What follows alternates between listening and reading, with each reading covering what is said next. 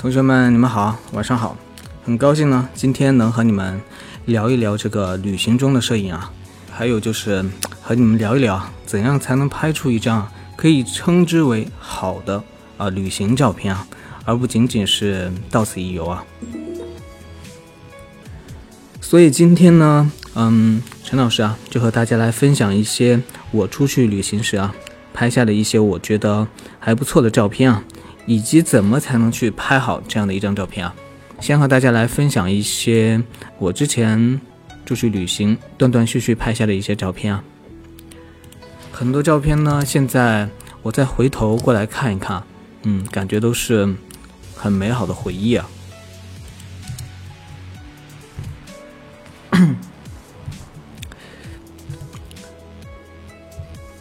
每看到不同的照片呢，我都能想起之前去到这个地方的时候的一些经历，还有当时的一些心态，是一个什么样的状态啊？当时去到这些地方，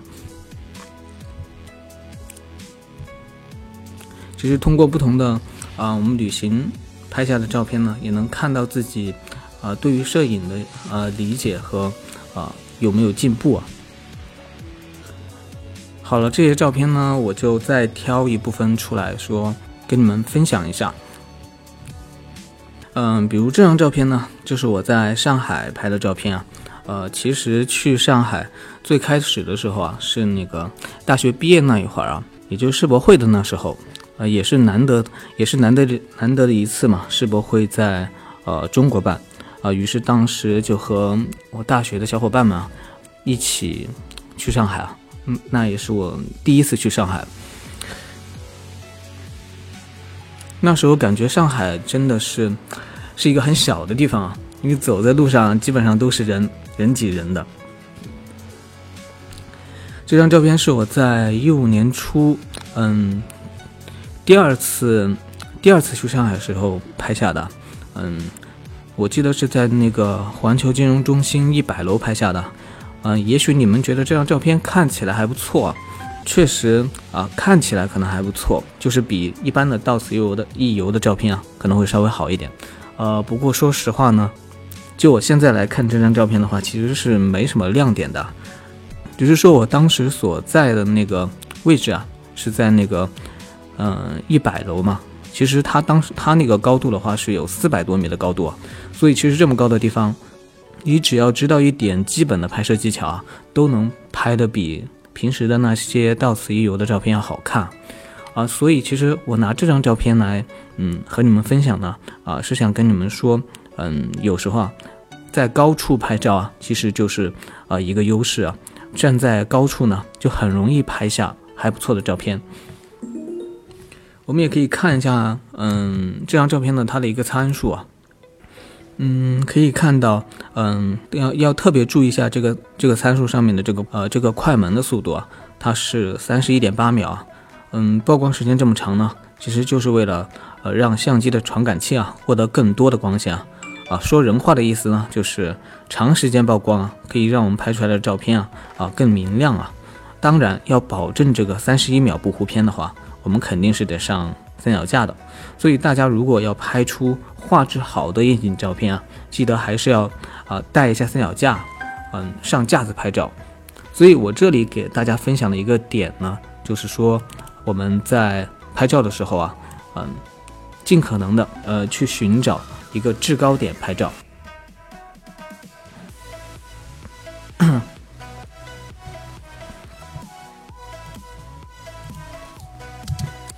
再来看这个第二张照片啊，嗯，接下来的这张照片呢，嗯，是一幅关于云的照片啊。这张照片实际上是在飞机上拍摄的，嗯，其实基本上我们外出旅行的话，去稍微远一点的地方呢，都会选择呃坐飞机啊，嗯，会节省一些路上的时间啊。而实际上在飞机上，如果遇到一个不错的天气的话，我们经常能看到很好看的云，还有很蓝的天啊。所以呢，大家如果坐飞机啊，都可以尽量的去选择一个呃靠窗的位置啊。啊，其实选位置这件事情的话，现在很多的航航空公司它的那个手机的 APP 上面啊，都是可以提前选位置的啊。所以如果我们选择了一个靠窗的位置呢，然后大家又正好啊在飞机上遇到了一个好天气啊，那说不定啊你就能拍出一张海拔七千米的高空美景啊。所以其实我的这张照片呢，啊也是在一个天气好的时候拍下的嘛，啊当时也正好是选了一个靠窗的位置啊，我基本上都是会选择靠窗的位置啊，嗯。但是其实另外一点来说呢，就是要在飞机上遇到一个好的天气的话，这个其实还是要看运气的。嗯，不过就是如果你运气好遇上了，那么就一定不要错过，拿起你的相机拍拍拍吧。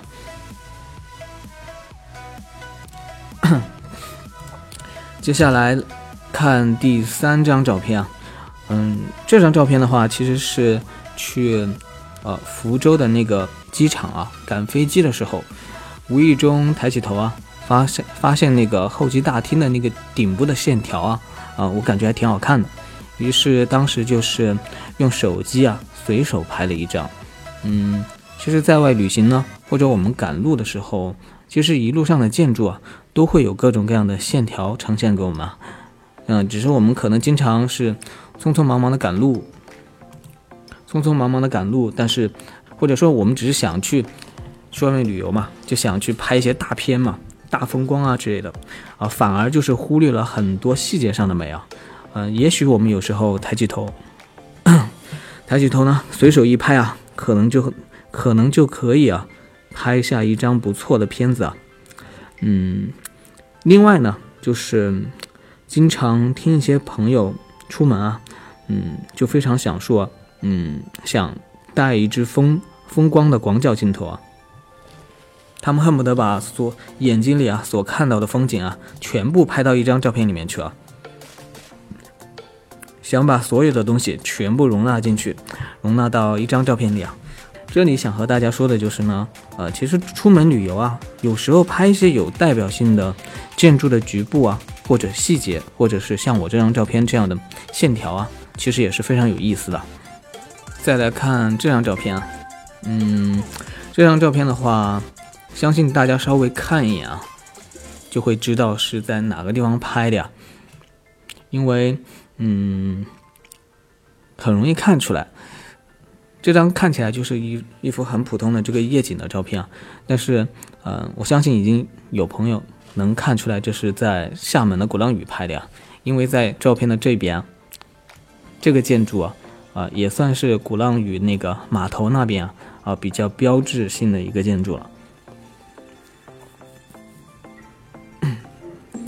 也只有在鼓浪屿啊或者厦门能够有嗯有这样类似的建筑啊。我拿这张照片给我几个朋友看，他们一眼就认出来这个是厦门的鼓浪屿。所以我这里想和大家说的就是呢，我们旅行中拍照的时候啊，可以试着把当地特色的建筑或者是标志啊。拍进照片里面啊，呃，比如我们再看一下前面前面的几张照片，啊，可以看一下这张照片啊，比如这一张照片啊，这张牵马的照片呢，啊，你一定可以猜到啊，应该是在茶马古道那边拍下的，或者我看一下，或者说是这张照片啊。嗯，这张照片的话是两个路人，当时看他们不知道在讨论什么，于是就拍下了这张照片。一个是当地卖艺的一个路边歌手啊，另外一个是游客，呃，两个人他们当时就是在很有兴趣的看着歌词本啊，呃，也不知道接下来是准备干嘛，就觉得很有意思，所以就记录下了这个场景，或者说是这一张照片啊，也是两个小朋友啊。非常有兴趣的在那边看那个歌词本，啊，也不知道他们当时是想要学唱歌还是做一点别的什么事情啊。这一张呢，其实，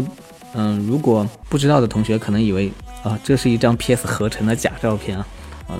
但是如果你去过洱海的话，啊，你一定知道洱海边真的是有这么漂亮的。所以说，其实其实旅行途中啊，观察这些和自己嗯擦身而过的这些。呃，行人啊，游客啊，或者说是当地人啊，呃，其实本身啊，就是一件很有趣的事情啊。所以说，我们我们在旅行的时候啊，把一些当地特色的人和景啊拍进我们的照片的话，可以让我们的照片不但好看啊，还能在以后回看这张照片的时候啊，回想起当时我们拍照的一个心态，或者说我们当时的一个状态啊，这样的一张照片啊，是会更有一些意义和回忆在里面的。而且，其实这些照片的话，大家来看，它并不是特别好看，或者多么抓人眼球啊。但是，对我们自己而言啊，回忆这张照片的时候，总是会有一些很特别的感觉在里面。接下来给大家分享的这张照片呢，是在关于这个旅行途中啊，给同行的妹子或者说是另一半拍照的一些心得。那么，一般来说呢，在旅途中啊，我们不可能说像嗯。拍写真一样啊，特意的去帮妹子啊做各种各样的准备，啊，当然也不可能说，呃，能有助手啊，或者说有朋友啊，能帮我们专门的去打光或者搬器材啊。我们大多数人啊，一般出门旅行的话，还是以轻便为主啊。等一下，我调整一下这个背景音乐啊，我都开的好小啊，用的设备和照片参数啊。用的设备的话是那个前面的这些照片的话，一部分是用那个佳能的五 D 三，还有一部分是用六 D。然后器材的话，主要是以那个佳能的幺三五 F 二这支镜头，还有一支是那个适马的五零一点四，主要是以这两支镜头为主啊。其实风光镜头的话，如果大家没有长焦镜头的话，可以再带一支风光镜头啊，或者说大家如果觉得自己不怕不怕负担太重的话，那多带几支镜头都可以啊。我一般可能呃广角的镜头会呃用的比较少，所以大部分的话还是使用定焦镜头会多一点。就比如现在的话，我基本上百分之九十九的照片都是用呃五零定拍出来的。然后我们现在再说回这张照片吧。那我得想想刚刚说到哪里了。说到这个关于这个器材的问题啊，就是我们在旅行途中的话，啊，不可能说带很多的器材啊，也不可能说会有啊朋友啊或者助手啊来帮我们专门去打光搬器材啊。所以其实我们大多数人啊，一般出门旅行的话，还是以这个轻便为主啊。其实带一台相机就可以了嘛。更多的是借助自然光去进行拍摄。其实那一般这种情况下呢，我们出去旅行的话，更重要的是妹子当天啊，她出门逛街的一个状态啊，还有就是她的她化的妆，还有嗯她穿的衣服啊，是不是和她当时我们出去玩的那个环境啊搭配的合适啊？呃，一般来说，如果妹子的状态好的话，然后衣服和妆容都不错，啊，那我们在旅游的时候啊。给妹子拍照就更容易啊，把她把她拍的好看。所以其实就比如我现在给大家给大家看的这张照片啊，嗯，这张照片是在成都拍的嘛，也就是去年去四川的时候，嗯，去了一趟成都玩嘛，然后当时拍的照片。这张照片的话，好就好在，嗯，它的呃衣服的搭配啊和环境是很恰当的，然后。它也是画的比较自然的那种妆啊，和整个环境呢也是很搭，没有特别突兀的感觉。所以其实当时拍下的那个原始照片啊就很自然。所以后期后期并不需要说花太多的力气去大刀阔斧的去改啊，只要简单的进行调色，然后在那个人物的轮廓上去适当的去强化一下他的形体啊，还有面部的呃阴影，就可以让照片很好看了。那另外这张照片呢，就是我也是有录制一个后期处理的教学视频啊，发在那个优酷的啊光环摄影美学的视频教学的主页上面啊。如果大家有兴趣的话，可以去看一下。你们在那个优酷上面搜索这个光环摄影美学，应该就可以找到。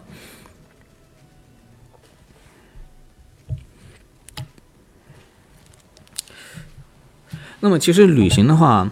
今天和大家分享的差不多就是这几个点啊，相信在高处拍的照片啊，一定比我们在平地拍的照片啊更加的啊有气势一些。那一般啊在高处拍照啊有两个选择，其实这两个选择都是比较极端的。第一个就是广超广角嘛，比如用这种十二杠二十四这样的焦段。那个适马有一支 Art 镜头啊，它就是十二杠二十四这个焦段的，特别适合呃超广角的这种震撼的画面啊。呃，另外的话，呃，佳能原厂也有这个十六杠三五可以选择，或者价格便宜一点的十六杠三五 F 四的，嗯，这支镜头好像是在五千块钱左右，或者是十七杠四零，价格就更便宜了，呃，好像是在四千块钱的样子。然后二手的话，估计两千多就可以买到。啊，除了这个使用广角镜头的话，另外一个选择我们就使用这个长焦镜头啊，啊，比如那个爱思小白这种七零杠两百啊这种镜头，这种镜头的好处就是可以去抓一些高处的远景的特写啊。三脚架重的话，就像那个阿三说的，选碳纤维的，碳纤维的三脚架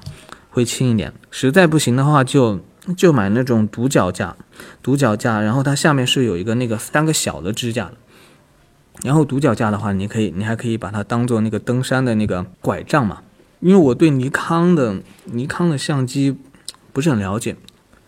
我之前是一直用佳能，然后索尼也用了一段时间，那个富士也用了一段时间。适马的话，如果你要买适马的话，就选它的那个 Art 头镜头后面那个参数，它会有一个那个 ART 那个那个英文标志的。它那个 Art 系列的那个镜头的话，整体素质都是很不错的。它最近不是有新出了一款那个八五一点四吧？它那个素质是是一个很权威的网站上面，它的那个镜头的评分的素质是超过了那个蔡司同参数的镜头的。而且适马还有一点啊，就是它性价比很高。而且适马其实我一直有想吐槽的，就是它的镜头做的很好啊，他们自己家的相机啊就做的特别差。他们自己的那个 DP 系列的 DP 系列的那个相机的话，如果你要正常的把它当主力机去使用的话，可能你一天要带十块电池，然后那个对焦性能就像是十年前的卡片机一样。是马家自己的相机，所以你们用的话可以选他们的。镜头用，但是千万不要选他们家的相机用，太可怕了。富士 X 一百 T 我之前也用过一段时间，当旅游机够用啊。只要你没有特别大的那个拍摄广角的需求的话，富士 X 一百 T，因为。